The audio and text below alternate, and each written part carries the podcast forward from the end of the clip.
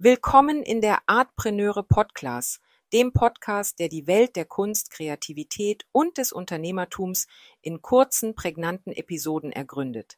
Ich bin Franziska und in jeder Folge beleuchten wir einen Begriff oder eine Situation, der Künstler, Kreative und Kunstinteressierte im Alltag begegnen. Heute befassen wir uns mit K wie Konstruktivismus. Der Konstruktivismus war eine einflussreiche Kunst- und Designbewegung, die in den frühen 1910er Jahren in Russland aufkam und bis in die 1930er Jahre andauerte. Die Bewegung wurde von Künstlern wie Wassily Kandinsky, Kazimir Malevich und Alexander Rodchenko initiiert. Der Konstruktivismus wurde stark von den sozialen, politischen und technologischen Veränderungen der damaligen Zeit beeinflusst. Er entwickelte sich während der Russischen Revolution und der Suche des entstehenden Sowjetstaates nach grundlegenden Veränderungen in Gesellschaft und Kunst. Der Konstruktivismus lehnte die traditionelle Ästhetik ab und verbreitete eine neue Kunstsprache, die den Idealen einer kommunistischen Gesellschaft entsprach. Die Konstituierenden sind der Meinung, dass Kunst und Design nicht mehr nur der Selbstdarstellung dienen, sondern eine soziale Funktion haben sollten.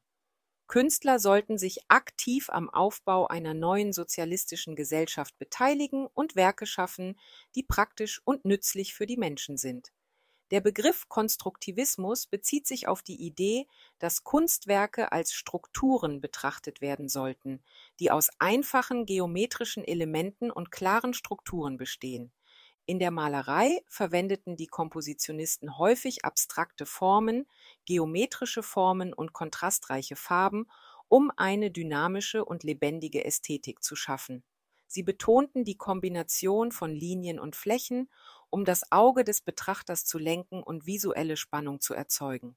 In den Bereichen Design und Architektur bevorzugten die Kompositionisten funktionale und industrielle Materialien wie Stahl, Glas und Beton. Sie entwarfen Möbel, Gebäude und Objekte, die sich durch klare Linien und geometrische Formen auszeichnen und die Idee eines vereinfachten modernen Lebensstils unterstützen. Neben der Malerei und dem Design beeinflusste der Kompositionismus aber auch Fotografie, Film, Layout und Grafikdesign. Die Künstler experimentierten mit neuen Technologien und Medien, um ihre Botschaft zu vermitteln und ein größeres Publikum zu erreichen. Im Laufe der Zeit wurde der Konstruktivismus zunehmend von den sowjetischen politischen Kräften beeinflusst. Die Kunst wurde zunehmend durch kommunistische Propaganda ersetzt und der freie künstlerische Ausdruck wurde eingeschränkt. Viele Konstruktivisten emigrierten in andere Länder, wo sie ihre Ideen weiterentwickelten und verbreiteten. Trotz seines relativ kurzen Bestehens hatte der Konstruktivismus einen starken Einfluss auf die moderne Kunst und das Design im 20. Jahrhundert.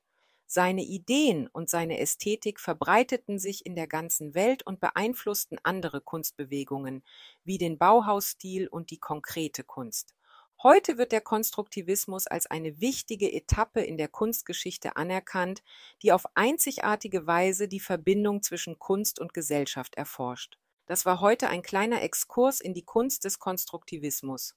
Für weitere Inspirationen, Fragen oder Anregungen rund um Artpreneurship bietet dir meine Plattform artpreneure.de eine Fülle an Informationen.